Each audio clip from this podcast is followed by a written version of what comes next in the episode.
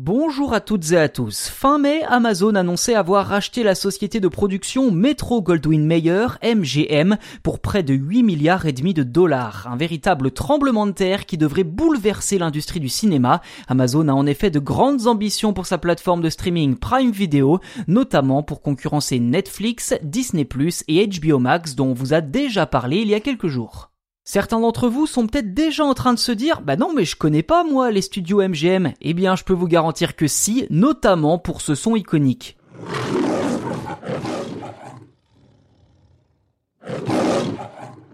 Le voilà, le cri du lion avant vos films favoris, eh bien c'est eux, James Bond et Rocky au cinéma, c'est eux aussi, La Servante écarlate, Viking ou Stargate en série, eh bien c'est toujours eux. Et rien qu'à évoquer le nom de ces licences, on peut aisément comprendre pourquoi Amazon a décidé d'acquérir ce studio hollywoodien pour la véritable fortune de 8 milliards et demi de dollars. Mais dans un communiqué, Mike Hopkins, le vice-président de Prime Studio, a déclaré que la véritable valeur financière de cet accord réside surtout dans le trésor de la propriété intellectuelle des œuvres MGM. En clair, le géant du commerce en ligne va non seulement pouvoir ajouter les 4000 films et 17 000 séries de MGM au catalogue de Prime Video, mais aussi et surtout renforcer sa propre branche de production Amazon Studio.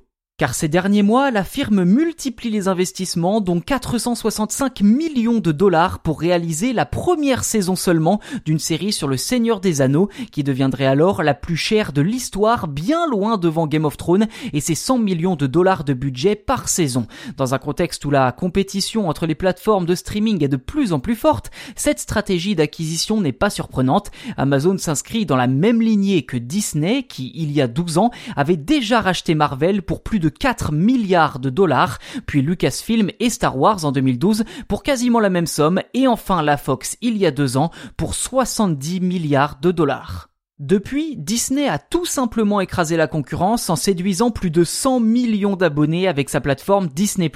C'est moitié moins que Netflix, certes, mais en seulement un an et demi d'existence. Du côté d'Amazon, difficile d'avoir un chiffre précis puisque le service de vidéo est inclus dans l'offre Prime du géant du commerce en ligne.